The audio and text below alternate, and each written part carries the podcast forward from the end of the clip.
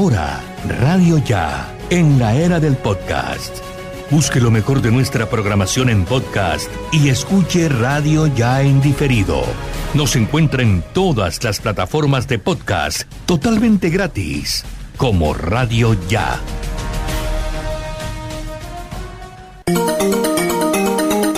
Desde Barranquilla, emite Radio Ya 1430 AM, HJPW 5 kilovatios de potencia para el Caribe colombiano. Radio Ya, 1430 AM.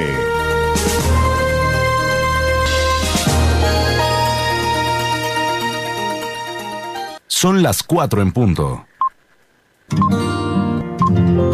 El siguiente programa es responsabilidad de sus realizadores.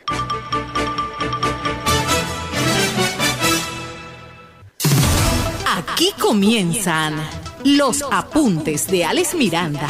Una manera diferente de interpretar lo que está sucediendo, sus protagonistas y la opinión de la gente. Los apuntes de Alex Miranda, periodismo investigativo y transparente que profundiza más allá de los hechos y sus antecedentes. Los apuntes de Alex Miranda, noticias y comentarios. Bienvenidos.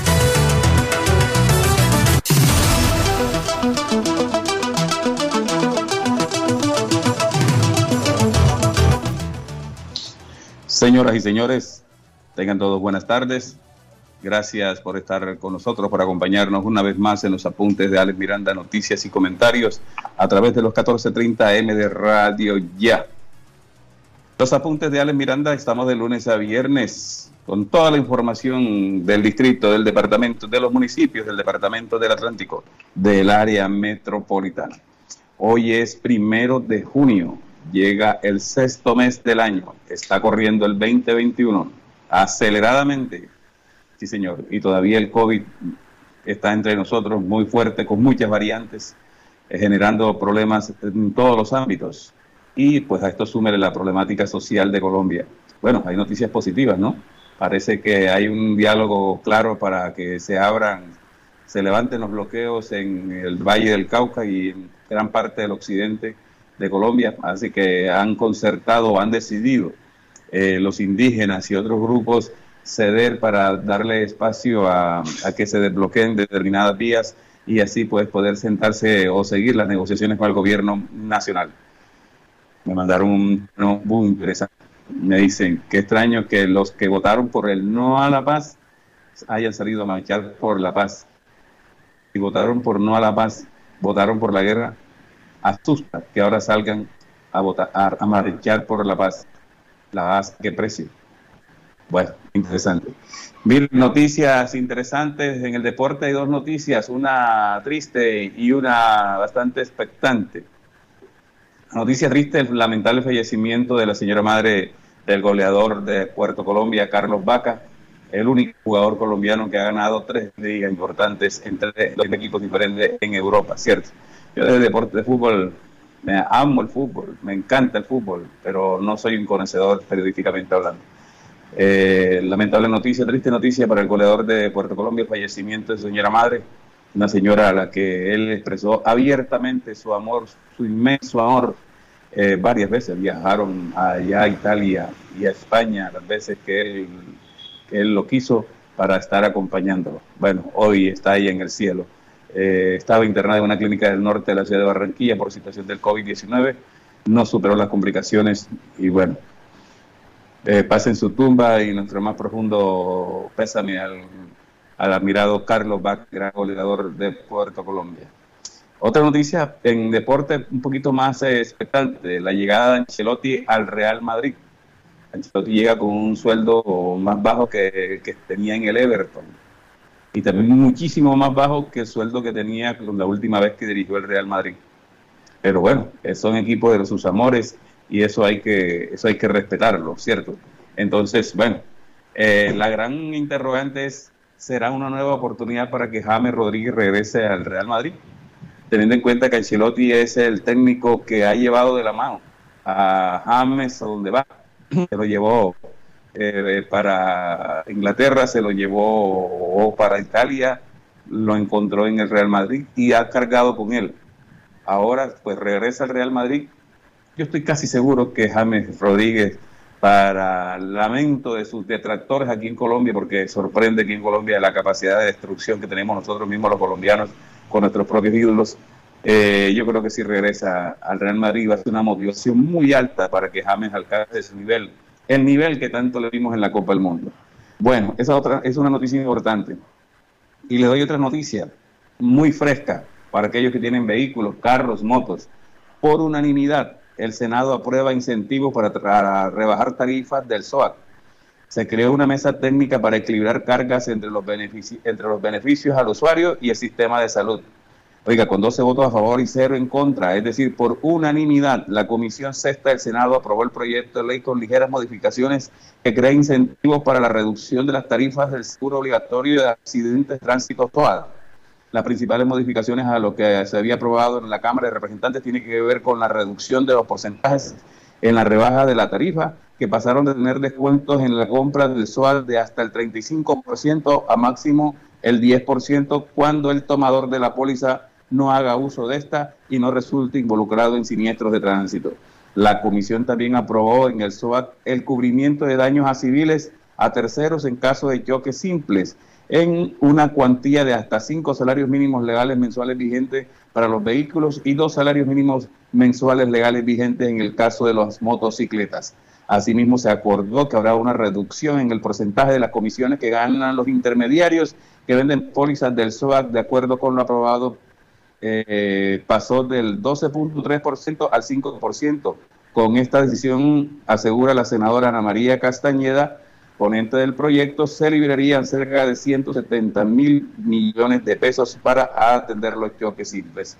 Ya lo sabemos, el Senado aprobó eh, la reducción del valor del SOAC, ya había sido aprobado en Cámara, digamos que va para la firma del presidente de la República y por unanimidad pues, se logra eh, aprobar incentivos para rebajar la tarifa del SWAT para las personas que tienen eh, motocicletas, conducen y que conducen vehículos o que tienen vehículos. ¿Ok? Bueno, circulando noticias eh, después de mediodía, ¿no? Que tiene alterado algunos que andan pendientes de las noticias de la salud. Yo tengo una por aquí cerquita. se dice que en China se descubrió el primer caso de gripa aviar H10N3 en humanos. Las autoridades sanitarias chinas han informado este martes de que han detectado el primer caso mundial de gripa aviar H10N3 en humanos y han, avanzado que el riesgo de propagación a gran escala es extremadamente bajo. El caso se ha detectado en un hombre de 41 años de edad en la provincia de Jiangsu, en el este del país asiático, según ha precisado la Comisión Nacional Salud China ante el Global Time. Primer, se detecta primer caso mundial de gripe aviar H10N3 en humanos, pero ojo, según la salud mm, china, el riesgo de propagación en escalas extremadamente bajo. O sea, que aparentemente no habría eh, riesgo de que se propague como el COVID-19. De otras cosas, se ha, se ha negado eh, China a que se han investigado los laboratorios de Beijing, donde se supone, según los norteamericanos, se sospecha fuertemente que el COVID-19 no es que venga de, algunos animales, sino que se escapó de un laboratorio de China. China ha negado rotundamente esto y considera que es una persecución, pero se niega a que se ahonde en la investigación. Mire, y a nivel local, aquí en Colombia, Andrés Escobar, el hombre que se hizo célebre por eh, aparecer en unos videos eh, lamentablemente disparándole a los civiles en la ciudad de Cali, pues la policía Andrés Escobar ha citado a interrogatorio por la Fiscalía y la Policía Nacional también investigará a los uniformados que estuvieron presentes en el sitio donde ocurrieron los hechos. Andrés Escobar, quien quedó registrado disparando contra manifestantes en Cali, fue citado a interrogatorio por la Fiscalía General de la Nación. El suceso ocurrió en el barrio Ciudad Jardín el pasado 28 de mayo tras la llegada de unos encapuchados que ocasionaron algunos desórdenes en los cuales se vandalizaron varios establecimientos comerciales. Eh, Escobar afirmó en Blue Radio que el arma que usó para disparar es un arma traumática y que no pretendía hacerle daño a ninguna persona, pero apuntaba muy bien, señor Andrés. Luego de la polémica generada, Andrés publicó un video en donde pidió disculpas y aseguró que su intención no es un llamado al odio ni al resentimiento que tanto está destilando de manera acelerada desde el marco del paro nacional. Sin embargo, fue citado por la Fiscalía para conocer la versión de los hechos y esclarecer el caso. Por su parte, la Policía Nacional manifestó que se realizará una investigación por parte de la Justicia Penal Militar para comprobar si los uniformados presentes en el sitio de lo ocurrido no tuvieron, no detuvieron a los civiles armados. Por supuesto que no los detuvieron. Y el señor Escobar en, en Twitter, porque en Twitter usted le hace un seguimiento más amplio de la noticia, porque en Twitter usted no depende de los medios tradicionales, hay mucha gente informando. El señor Escobar muestra en Twitter un arma diferente, la que él dice que es un arma traumática, al arma con la que estaba disparando a los civiles. Y ojalá eso lo tenga en cuenta la Fiscalía en el momento de la investigación. Repetimos, en Twitter montan dos imágenes. Una donde el señor Escobar está mostrando el arma traumática que dice él que tenía y que no, le, no quería causar daño a nadie, pero comparándolo con las fotos del video, donde fue captado disparándole a civiles el 28 de mayo, no es la misma arma. No es la misma arma. Y también en Twitter se dice fuertemente que la persona que publicó el video donde estas personas están eh, disparándole a, la, a, la, a, los presentes en la marcha y en las protestas eh, está siendo amenazada. La persona que publicó el video donde aparecen estas personas en el barrio Jardín, Ciudad Jardín, en Cali, está siendo amenazada por publicar el video. La situación de Colombia. Señoras y señores, estamos en los apuntes Ale Miranda, noticias y comentarios. La pregunta del día hoy. No quería dejar de pasar esas noticias relevantes, importantes a nivel nacional e internacional. ¿Usted cree que después del paro nacional algo cambiará para la juventud y las familias pobres del país? Usted, amigo que me está oyendo, que me está viendo, responda la pregunta. ¿Usted cree que después del paro nacional algo cambiará para la juventud y las familias pobres del país? La respuesta nos la puedes dejar en los Facebooks, estamos en transmisión en directo por el Face de Radio Ya o por el Face de Alex Miranda, de los apuntes de Alex Miranda. Pero también lo puede hacer vía WhatsApp al 301-780-8905. Nos deja su mensaje de voz o su mensaje de texto y responde la pregunta. ¿Usted cree que después del paro nacional algo cambiará para la juventud y familias pobres de Colombia? Espero su respuesta. Ya tengo varias respuestas en nuestras redes sociales y en el WhatsApp de los apuntes de Alex Miranda. Gracias por estar con nosotros, Jorge Pérez en la cabina de sonido de Radio y Ya. Steven Carrillo en manejando las redes digitales y la conexión digital con eh, Radio Ya y este servidor Alex Miranda y todos nuestros colaboradores le damos gracias. Aquí están los apuntes de Alex Miranda, noticias y comentarios. Radio Ya 1430 AM está presentando los apuntes de Alex Miranda, noticias y comentarios.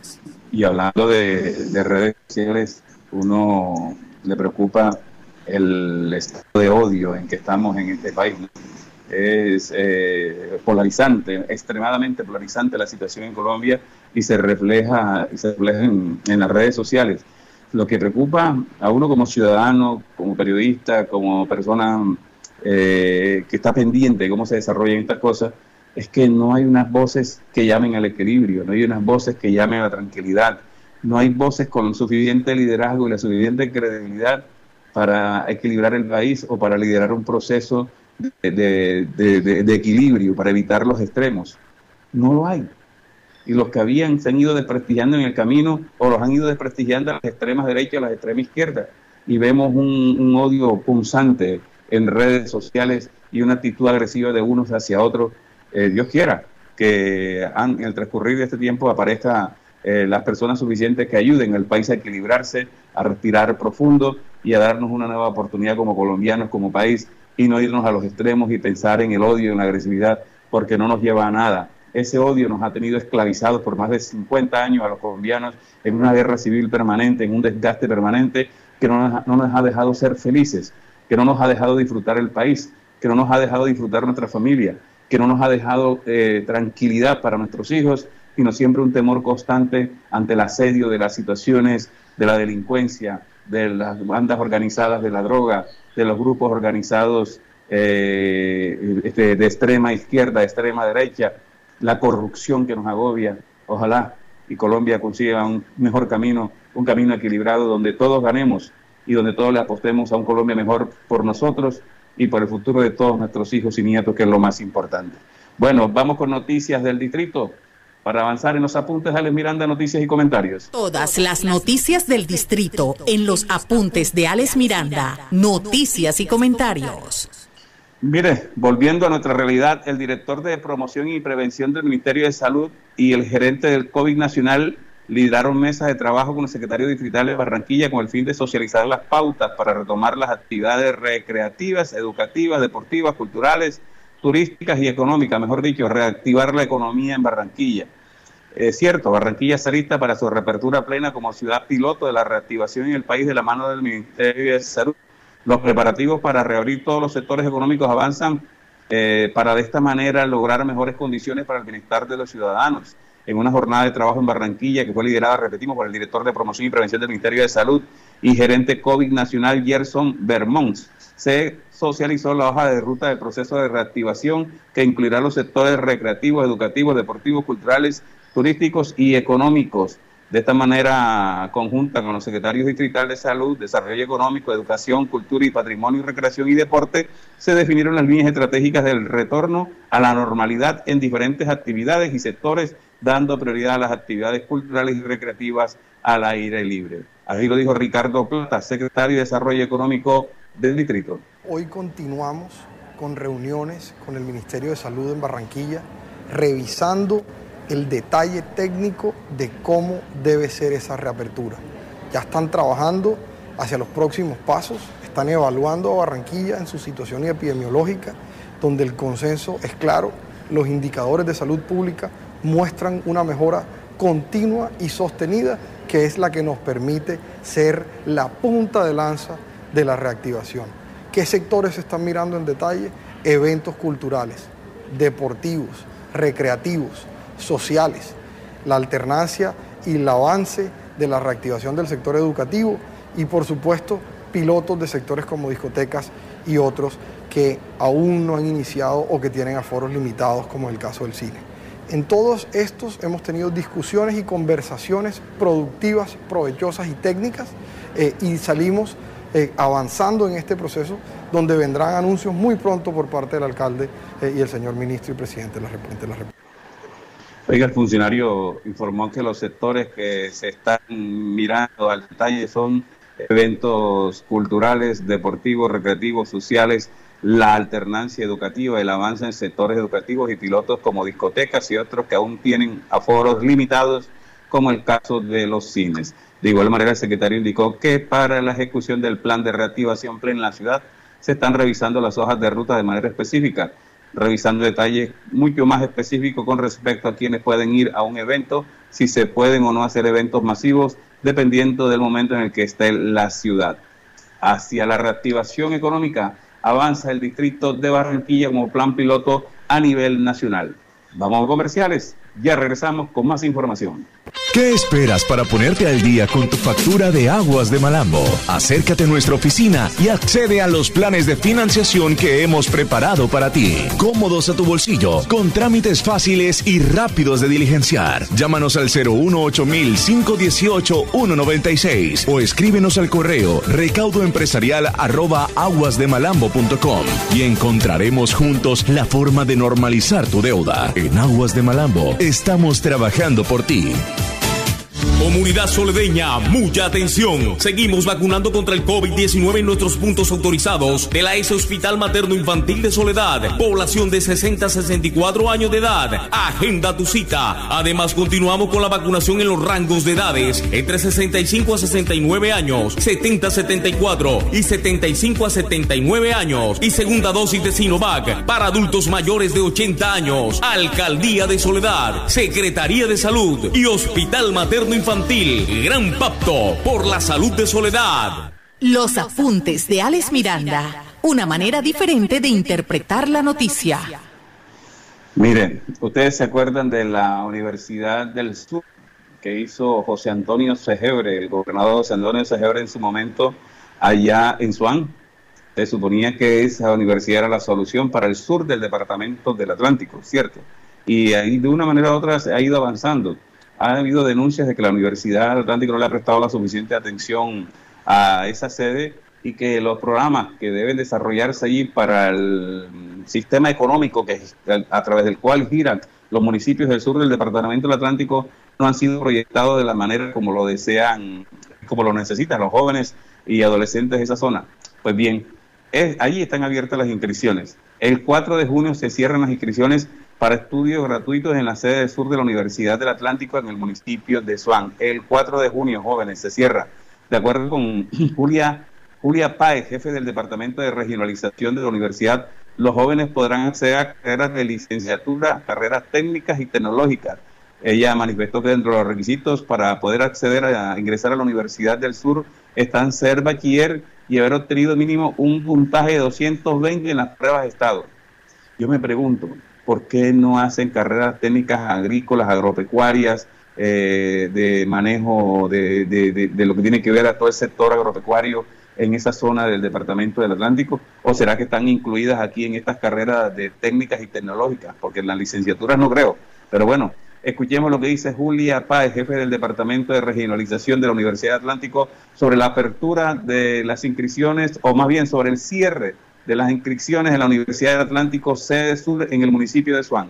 En la sede de Suán tenemos, tenemos la posibilidad de que los jóvenes estudien carreras como licenciaturas y carreras técnicas y tecnológicas en cuatro, en de cuatro facultades. Tenemos técnicos y tecnológicos de las facultades de nutrición, tenemos licenciaturas de las facultades de educación, tenemos eh, un programa excelente y novedoso como es el programa de piscicultura de la Facultad de Ciencias Básicas y tenemos el programa de biotransformación de residuos sólidos también del programa de ingeniería y, y tenemos programas de arquitectura. Es importante que los jóvenes sepan que tenemos esa amplia posibilidad para que la universidad es un esfuerzo para incluir a los jóvenes, especialmente del sur del Atlántico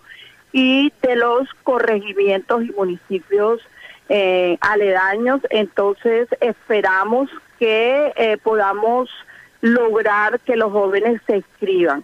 Muy importante, eh, aunque todos los programas son importantes en la sede SUAN, los que he comentado de estas cuatro facultades, es muy importante eh, que sepan que tenemos algo novedoso como piscicultura, que es la posibilidad de que se transforme la materia prima, la materia prima que proviene del mar, los jóvenes puedan eh, eh, fácilmente ser incluidos luego en entornos laborales importantes. Igual el de biotransformación de residuos sólidos, que tiene que ver con toda esa necesidad que tienen los municipios de tener personas capacitadas para estos, eh, estos asuntos del desarrollo local.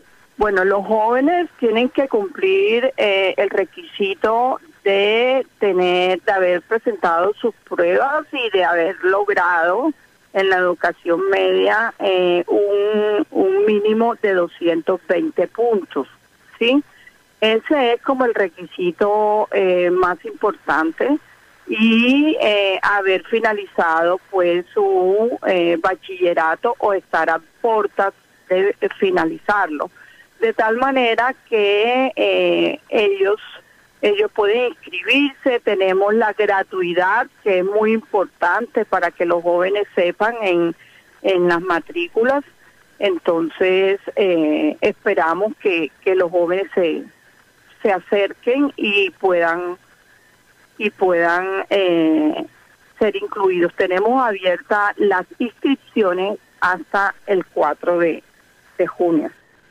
Bueno, ya lo saben, los jóvenes del sur del Departamento del Atlántico, hay gratuidad de las matrículas. Simplemente hasta el 4 de junio se cierran las inscripciones para su estudio gratuito en la sede sur de la Universidad del Atlántico en el municipio de Swans. Le repito, Julia Páez, jefe de Departamento de Regionalización, ha señalado que dentro de los requisitos está obligatoriamente ser bachiller y haber tenido mínimo 220 puntos en la prueba del Estado.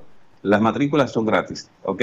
Y usted puede estudiar allí en la Universidad del Sur licenciaturas, carreras técnicas y tecnológicas como la que ella acaba de señalar. Así que el llamado es para todos los jóvenes de Suan y sus alrededores eh, puedan acceder a estos estudios a través de la Universidad Atlántico completamente gratis, a tener una licenciatura o hacer una carrera técnica o tecnológica para mejorar su calidad de vida y tener posibilidades de mejorar eh, sus ingresos, porque no hacerse profesionales. Mire, eh, tenemos varias respuestas ahí en la pregunta del día. vamos primero a noticias de soledad y después empezamos a leer las preguntas del día. Usted, usted puede, puede responder la, pregunta, la encuesta del día. Dice, ¿usted sí cree que después del paro nacional algo cambiará para la juventud y familias pobres del país? ¿Usted sí cree que después del paro nacional algo cambiará para la juventud y familias pobres del país?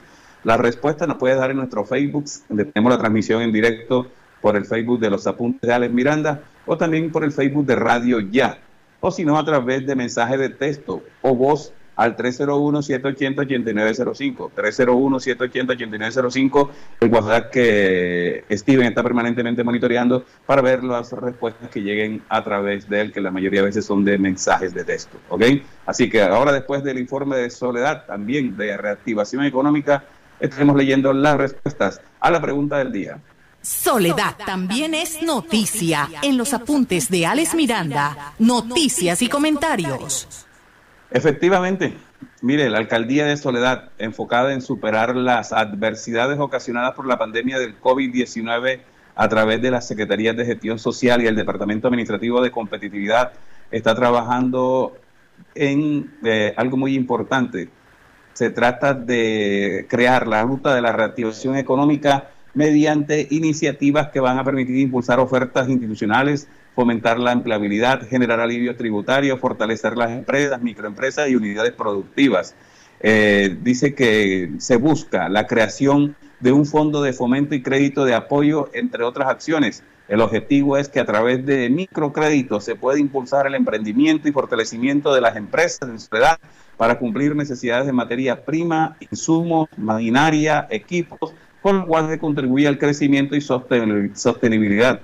Así lo explica Rodolfo Gross, alcalde de Soledad.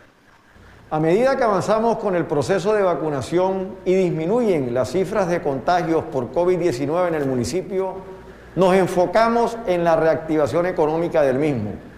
De la mano con el Departamento Administrativo de Competitividad, estamos gestionando la creación de un fondo de fomento y crédito de apoyo, entre otras acciones nuestro objetivo es que a través de microcréditos se pueda impulsar el emprendimiento y fortalecimiento de empresas, microempresas y unidades productivas para suplir necesidades de materia prima, insumos, maquinaria y equipos, con lo cual contribuimos al crecimiento y sostenibilidad de los mismos. Vamos a requerir el compromiso de muchos actores y de la aprobación previa a través de acuerdo municipal estoy seguro y no me cabe ninguna duda que entre todos y trabajando en equipo saldremos adelante. Saldremos adelante. Mire, eh, entre las acciones a desarrollar es invitar a las empresas asentadas en el municipio de Soledad, especialmente las del sector de construcción, para que una vez tengan definidas sus necesidades de perfiles de trabajo, eh, puedan a través de la agencia de empleo del municipio contratar la mano de obra soledeña que cumpla el perfil requerido. El objetivo es que empresas como la, eh, eh, digamos que dedicadas a la construcción, eh, antes de hacer la convocatoria de empleo, lo hagan a través de la oficina de empleo del municipio de Soledad y por allí se canalicen todos los empleos, toda la mano de obra que ellos requieran y que haya en el municipio de Soledad, se contrate allí para ayudar a reactivar la economía de la familia soledeña. De igual manera se contempla la posibilidad de revisar eh, junto con la Secretaría de Hacienda y el Consejo Municipal, la política fiscal vigente en el municipio y a partir de allí revisar opciones para generar alivios tributarios a nivel de los impuestos de mayor recaudo como son industria y comercio y predial unificado, efecto de establecer amnistías, descuentos por pagos oportunos o revisar la posibilidad de modificar o ajustar el calendario tributario. Se la juega Rodolfo Gross para reactivar la economía del municipio de Soledad, ayudando a empresarios industriales, comerciantes, microempresarios y unidades productivas a reactivar su producción, no solo a través de, créditos y microcréditos, sino a través de la posibilidad que se va a trabajar con la Secretaría de Hacienda, con el Consejo Municipal, de generar alivios tributarios, especialmente aquellas personas que paguen oportunamente sus impuestos de industria y comercio e industria y, y también predial, así como invitar a los empresarios para que cuando requieran mano de obra primero acudan a la oficina de empleabilidad del municipio y así se puedan canalizar todos los empleos que salgan en Soledad en la mayor posible con personas que residan en el municipio de Soledad. Reactivación económica es la palabra de moda ahora entre los funcionarios públicos. Noticias y comentarios. ¿Qué esperas para ponerte al día con tu factura de aguas de Malambo? Acércate a nuestra oficina y accede a los planes de financiación que hemos preparado para ti. Cómodos a tu bolsillo, con trámites fáciles y rápidos de diligenciar. Llámanos al 018 518 196 o escríbenos al correo recaudoempresarial aguasdemalambo.com y encontraremos juntos la forma de normalizar tu deuda. En Aguas de Malambo estamos trabajando por ti. Comunidad soledeña, mucha atención. Seguimos vacunando contra el COVID-19 en nuestros puntos autorizados de la S Hospital Materno Infantil de Soledad. Población de 60 a 64 años de edad. Agenda tu cita. Además, continuamos con la vacunación en los rangos de edades entre 65 a 69 años, 70 a 74 y 75 a 79 años. Y segunda dosis de Sinovac para adultos mayores de 80 años. Alcaldía de Soledad, Secretaría de Salud y Hospital Materno Infantil Infantil. Gran pacto por la salud de Soledad. Radio Ya 1430 AM está presentando los apuntes de Alex Miranda, noticias y comentarios. Saludamos a nuestros oyentes a esta hora que están reportando su sintonía. Celis Patricia Rivera dice que está en sintonía en el barrio abajo. Nelson Ruiz me dice que está al pie del cañón en el barrio El Pradito, en Malambo. Jorge Miranda me dice yo también estoy al pie del cañón. Wilfrido Wilfrido Daniel Escorcia Salas. Buenas tardes. El descabezado, el Rey Momo 2009, en sintonía desde la urbanización El Concord. Muchas gracias. Igual a Nubia Pinilla, Alexander Iglesias Acevedo, que siempre está en sintonía desde la ciudad de Cali en los apuntes de Alex Miranda, y Livia Isabel Hernández Jaraba, oyentes permanentes de los apuntes de Alex Miranda. Ahora sí, vamos a leer las respuestas. Si no alcanzamos todas, leemos una parte y más adelante leemos las otras. De la pregunta del día que usted, o de la encuesta del día, perdón, que usted puede responder aún. Sí, señor. La encuesta dice, ¿usted sí cree que después del paro nacional algo cambiará para la juventud y las familias pobres del país? ¿Usted sí cree que después del paro nacional algo cambiará para la juventud y las familias pobres del país? La respuesta es al WhatsApp 301 780 8905. 301-780-8905. Las primeras respuestas, vamos a escoger de las que llegaron a nuestras redes sociales, al Facebook. Por ejemplo, Marelis Díaz me dice, nada volverá a ser lo mismo para quien desea superarse sobre cualquier pronóstico y adversidad. El mediocre continuará en su misma queja sin sentido, bajo sus acciones incoherentes, llenas de resentimiento. Asimismo, por no lograr lo que quiere, que normalmente se basa en una vida fácil y poco productiva. Vaya pensamiento profundo de Marelis, Marelis. Bueno, gracias por su opinión. Anita Anillo me dice, hay que, hay que hacer pedagogía para que el abstencionismo en los jóvenes disminuya.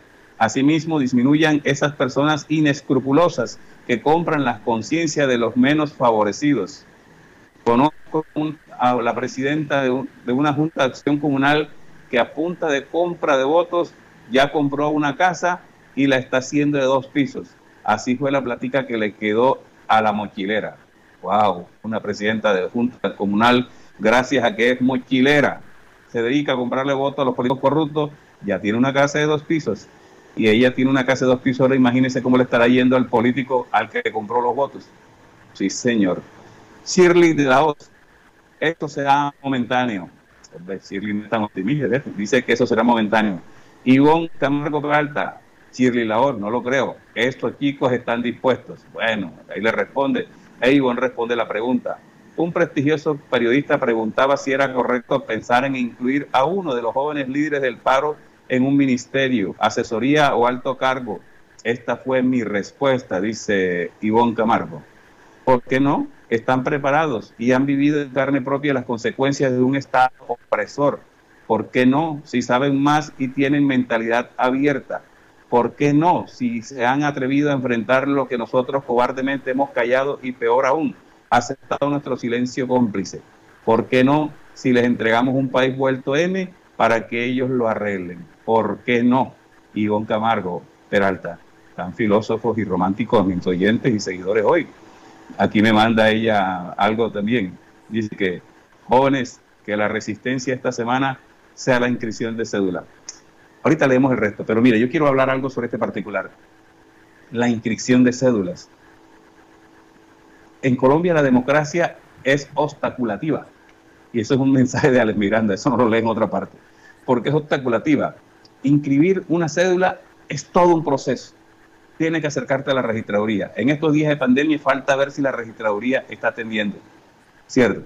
Tienes que acercarte a la registraduría. Tienes que hacer una fila, porque generalmente el mochilero saca a la gente a inscribir, al que le va a comprar la voto, a los votos que no están inscritos, sacan a, a inscribir. Y en municipios como Malambo, Soledad y otros, donde permanentemente hay barrios eh, en crecimiento, barrios nuevos, barrios que nacen sin la legalización respectiva, es el caldo de cultivo perfecto para el político corrupto empezar a comprar votos y legalizar la legislación inscribiendo la cédula en el municipio donde vinieron a vivirse porque les dieron el lote, porque les dieron el lote barato, etcétera, y porque las familias tienen la necesidad. Y basado en la necesidad se vienen y basado en que es un municipio nuevo y se van a una platica solo por votar, no piensan en las consecuencias que están viviendo en estos momentos a raíz de situación y van a inscribirse. Se van a llenar los puestos de inscripción en el municipio de Malambo, porque hay más de siete barrios donde hay más de cinco mil familias que no, que no residen aquí, muchos de ellos, y que ahora va a llegar el politiquero a decirle, venga, yo te voy a ayudar, yo voy a ponerles el agua, el alcantarillado, le voy a poner la luz, le voy a poner el gas, pero necesito los votos de la familia. Eso es repetición de la repetidera en Malambo y Soledad. Entonces va a volver a suceder. Entonces la persona de bien, los jóvenes, por ejemplo, que quieren inscribirse porque van a actuar, van a, a meter mano en la acción democrática, van a las registradurías o los puestos de zonificación y encuentran unas filas enormes. Entonces el mochilero lleva tres, cuatro, cinco personas que trabajan con él, que hacen la fila mientras él lleva y trae personas. Y a la persona honesta que se va a, a inscribir para hacer su voto honestamente, tiene que someterse a ese calvario. Por eso es una, una, es una democracia, es una democracia corrupta la nuestra. Y ni que se diga el puesto, eh, el día de votación. Vea, eh, la registraduría acumula demasiada gente en, demasi en determinados puestos de, vacuna, de, de votación en determinados puestos de votación hay demasiada gente. Esa democracia es como para que te aburras y no votes. Pero el mochilero, el que compra el voto, que tiene toda una maquinaria alrededor de él montada, sí, sí lleva a las personas a votar porque usan la misma estrategia. Tienen 5, 6, 7 personas que la meten en la fila y mientras llevan y traen, esas personas salen, meten al que traen, cuidan que vote, lo recogen cuando vota, lo llevan a su casa y traen a otros. Es una maquinaria corrupta la que hay en la democracia de Colombia. Así que para poder cambiar las cosas de fondo tenemos que ponerle una fuerte voluntad al momento de salir, al momento de inscribir la cédula, porque vamos a encontrar muchos obstáculos y esto no va a cambiar. No va a cambiar enseguida. Para que esto cambie tenemos que cambiarlo nosotros en el momento de votar. Y para poder votar tenemos que revestirnos de paciencia, de paciencia para, para poder sortear todos estos obstáculos corruptos que tiene la democracia colombiana. Por eso la pregunta del día. Y de paso le, le respondo a alguien que me escribía por el interno que qué pendejada hago yo montando encuestas del día todos los días. No es ninguna pendejada, no sea bruto.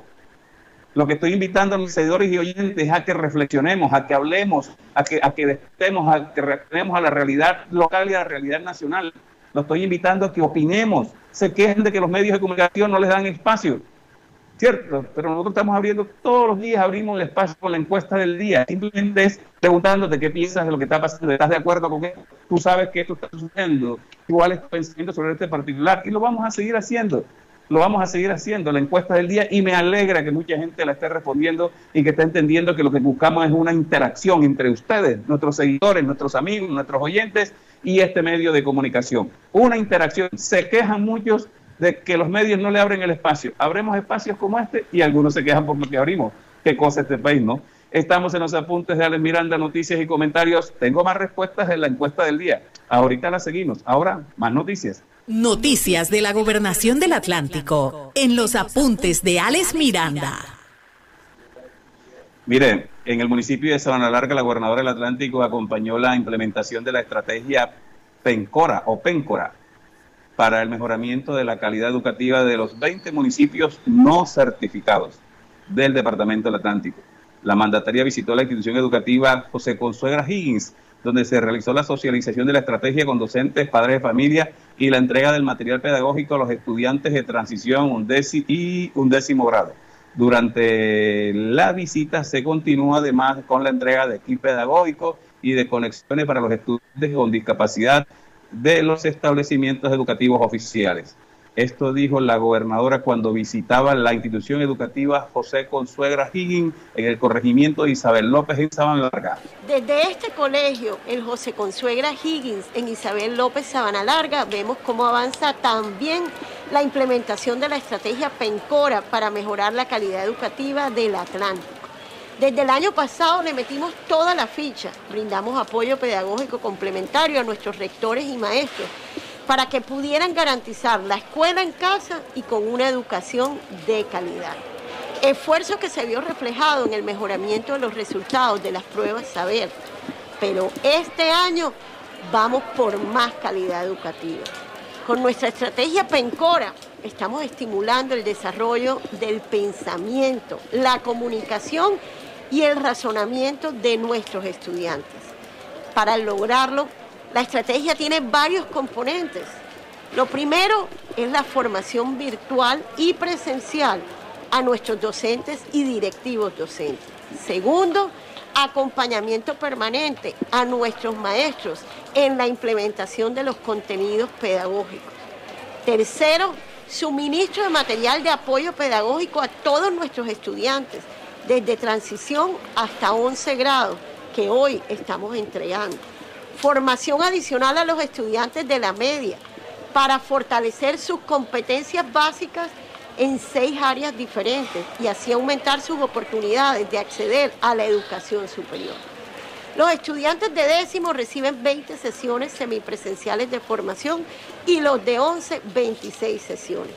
Pero nada de esto fuera posible sin los grandes aliados de la Secretaría de Educación como son las universidades Simón Bolívar, la americana y el litoral, encargadas del desarrollo y la implementación de la estrategia PENCORA.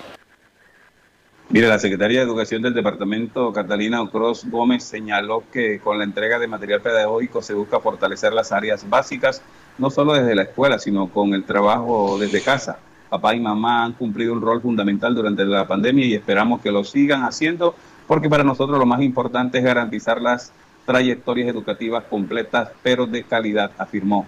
Esto para el desarrollo y la implementación de la estrategia de la estrategia de la administración departamental cuenta con grandes aliados como son la, Universidad de Simón Bolívar Americana y Universidad del Litoral. Mire, los estudiantes de, de décimo grado reciben formación en 20 sesiones semipresenciales y los de 11 grado en 26 sesiones semipresenciales, es lo que ha señalado la gobernadora. Esto en los municipios no certificados. Recuerden que en el Departamento del Atlántico los municipios certificados en educación son los municipios de Malambo y Soledad. ¿Qué significa certificados y no certificados?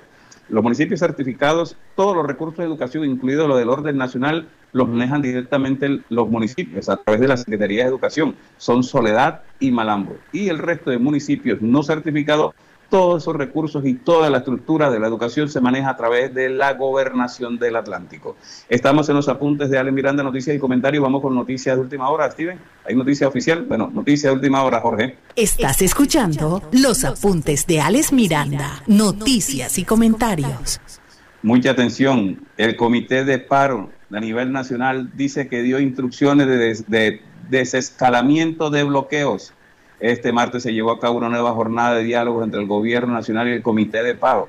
En la reunión, el Comité de Paro eh, dice, minutos antes de empezar un nuevo diálogo entre el Comité de Paro y el Gobierno Nacional, con el cual se busca solucionar para salir de la crisis que atraviesa el país desde hace un mes, los líderes sindicales aseguraron este martes que el domingo tomaron la decisión de buscar desbloquear las carreteras del país. Este ha sido uno de los puntos que ha puesto como condición el gobierno para instalar la mesa de negocios locales, los comités departamentales de paro y las personas que están en dicho bloqueo han entrado en esas conversaciones y han venido levantando muchos de los bloqueos que actualmente se desarrollaban a lo largo y ancho del país, dice Fabio Arias, fiscal de la CUT, de la Central Unitaria de Trabajadores.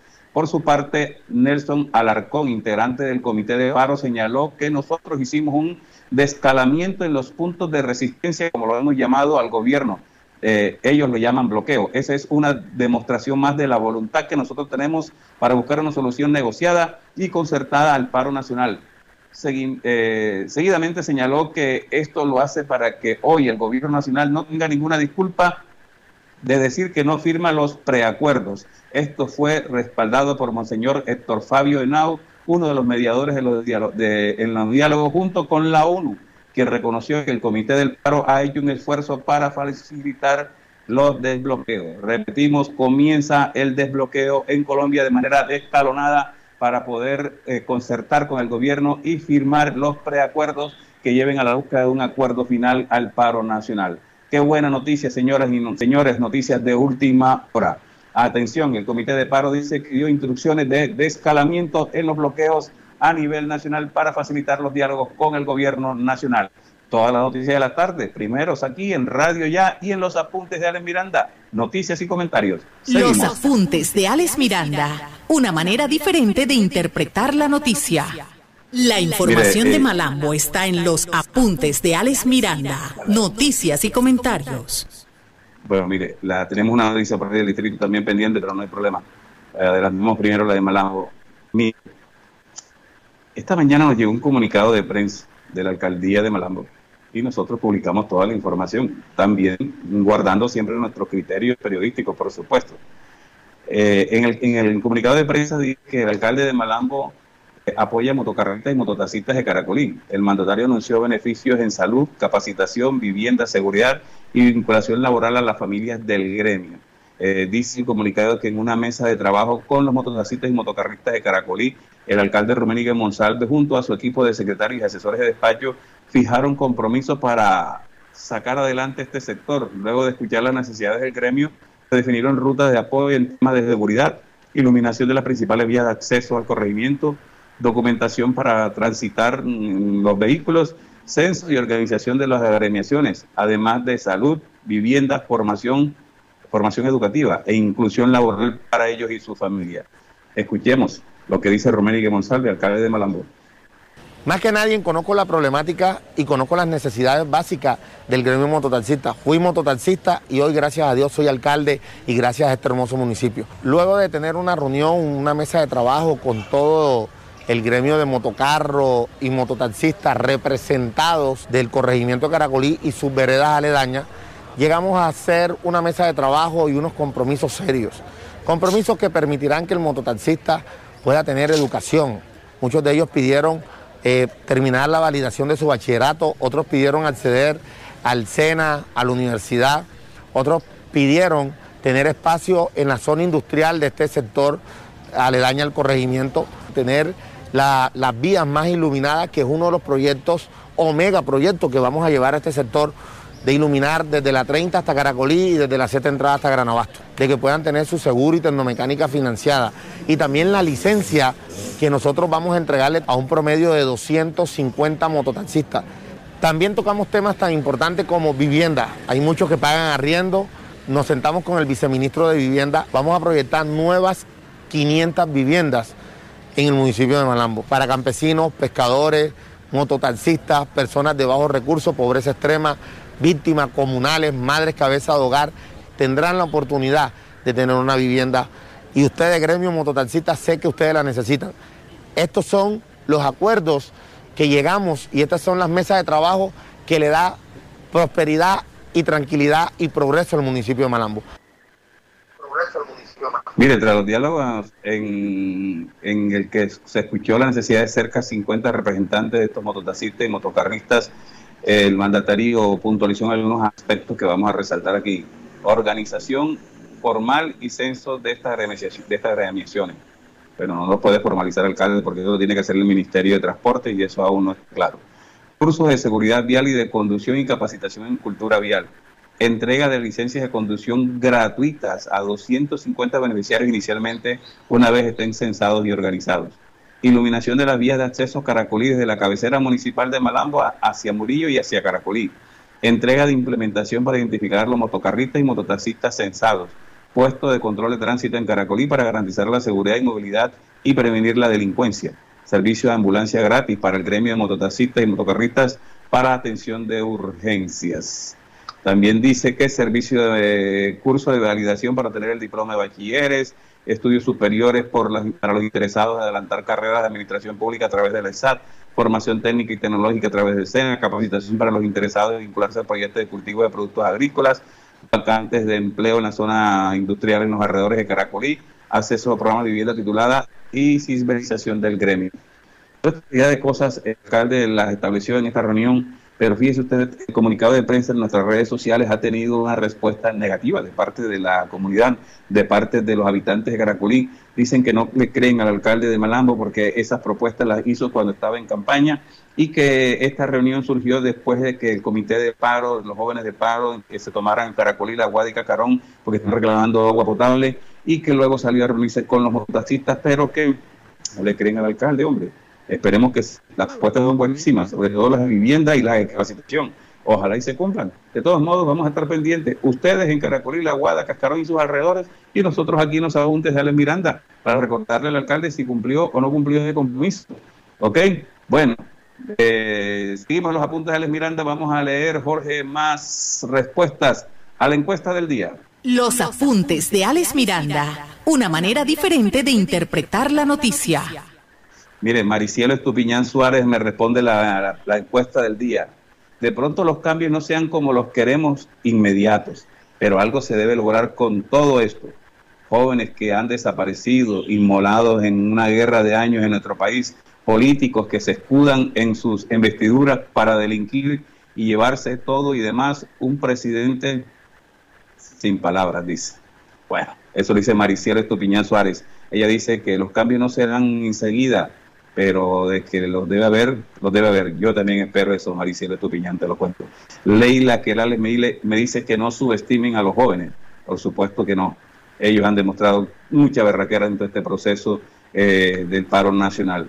Betty Quesada me dice, para que la lucha sea completa se debe vencer el abstencionismo y la compra de votos por prebendas fungibles. De lo contrario, seguiremos igual los mochileros haciendo de las suyas y después el inconformismo por no saber votar. Ya dijo ahorita un oyente que una mochilera compró una casa y ya la está haciendo de dos pisos gracias a los beneficios que tuvo al comprarle votos a un político corrupto. Y yo dije acá, si la mochilera tiene una casa de dos pisos, imagínese de todo lo que ha conseguido ese político corrupto con esos votos que compraron para que llegara al poder. Estamos en los apuntes de Alex Miranda, noticias y comentarios. Vamos con más noticias. Estás escuchando los apuntes de Alex Miranda, noticias y comentarios. Mire, este martes se inició la segunda fase de la jornada de Si Ven a tu barrio, dirigida en esta ocasión a los habitantes de los barrios Las Américas y La Sierrita en el distrito de Barranquilla. Jaime Pumarejo, alcalde de la ciudad, estuvo en la oficina itinerante de Ven que llevará a todos los barrios de trato 1 y 2 en el distrito para facilitar los servicios de esta oficina a los ciudadanos que más lo necesitan. Durante su recorrido, el mandatario distrital resaltó el significado que tiene para los asistentes acceder a los servicios que se ofrecen a través del CIBEN a todas las familias de los sectores vulnerables del distrito. Escuchemos al alcalde de Barranquilla. Hoy estuvimos en, en el barrio Las Américas, donde estamos atendiendo al barrio de Las Américas y el barrio de La Sierrita, yendo casa a casa a decirle a la gente que si no tiene actualizado su CIBEN o cree que hubo una mala categorización en su CIBEN, pueden llegar a hacer el reclamo y podemos trabajar con ellos. Pero al mismo tiempo, mientras están esperando, estamos haciendo unas encuestas y un diálogo social para planificar el barrio a futuro y asegurarnos que las inquietudes de las personas sean plasmadas en nuestros planes de acción. Así que es una partida doble. Primero, es un diálogo social y una construcción colectiva de barrio y segundo, estamos también actualizando el CIBEN para quien lo requiera. Vimos muchas caras felices, porque hay mucha angustia de muchas familias que creen que han sido mal categorizadas en el CIBEN y que van a perder sus beneficios o que no han podido aplicar los beneficios. Beneficios como educación, como jóvenes en acción, como adulto mayor y muchas otras cosas. Cabe notar que vamos a estar desde aquí hasta diciembre en todos los barrios de Barranquilla con este programa de CIBEN a tu barrio. Queremos que el gobierno llegue a donde se necesita y no tengan que venir a buscarnos al Paseo Bolívar. Mire, el secretario distrital de Planeación, Juan Manuel Alvarado Nivias, explicó la dinámica de la actividad. Aquí llegan los usuarios y si, por ejemplo, necesitan hacer el trámite de encuestas nuevas, se les llena el formulario y se les asigna de manera inmediata un encuestador que vaya a su casa y realice las encuestas del CIBEN. Por eso solo se atiende a las personas que habitan en los barrios donde estamos en este caso las Américas y la Sierrita. Si la persona vive en otro barrio, tiene que esperar la programación que se va anunciando con una semana de anticipación, aclaró el funcionario. Oiga, excelente estrategia. señor alcalde de Malambo, Roménigue Monsalve, señor alcalde de Soledad, Rodolfo Cross, esta estrategia de ir barrio a barrio con todos sus encuestadores, abrir una oficina, una carpa, decirle a la gente dos semanas gente ante una, a través de un perifoneo, viene si ven a tu barrio para que si tienes problemas con el si ven aquí te atendemos y te asignamos un encuestador para que te solucione el problema. Y evitamos tantas dificultades. Vea, el ven de Malambo está paralizado. Hace rato está paralizado y está perjudicando a muchísima gente, especialmente estudiantes que necesitan ingresar a las universidades, que necesitan acceder a sus becas, que necesitan acceder a la gratuidad y no han podido porque si ven el puntaje que tienen es una locura. Y aquí estaban reparando esa oficina, la oficina de Silven de Malambo es la oficina más reparada. Todas las administraciones le meten manos y ninguna sirve. Entonces, los alcaldes tienen que usar estrategias que la gente sienta que sí los están escuchando, que sí están llegando a sus sectores. Este medio de comunicación, este periodista recibe todas las quejas que usted quiera del CIPEN en Mambo, CIPEN en Soledad. Ahora para remate ahí bandas que están, falsificando el CIPEN en Soledad.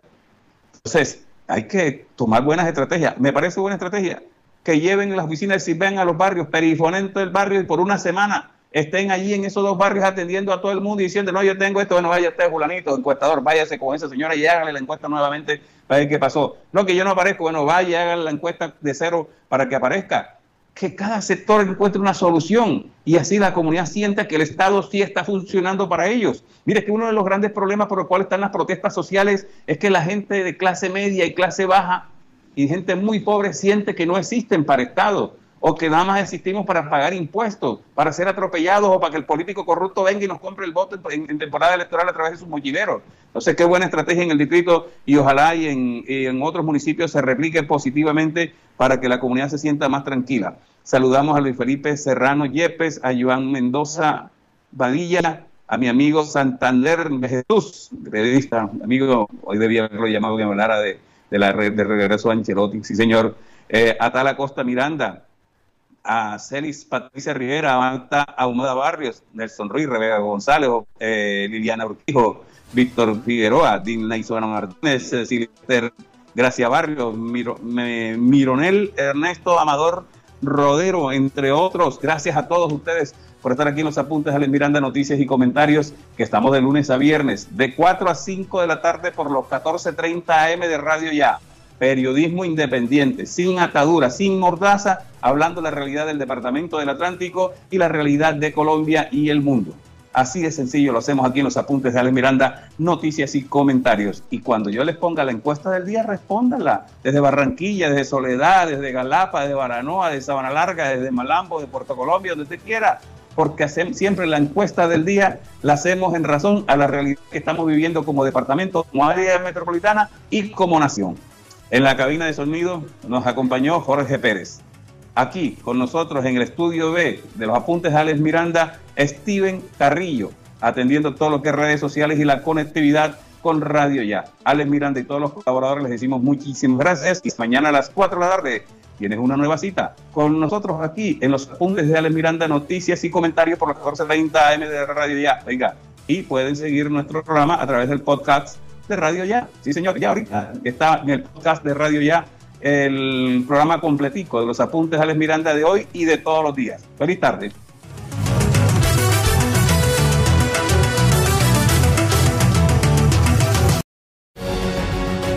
Este programa está disponible en todas las plataformas de podcast totalmente gratis. Búsquenos como Radio Ya.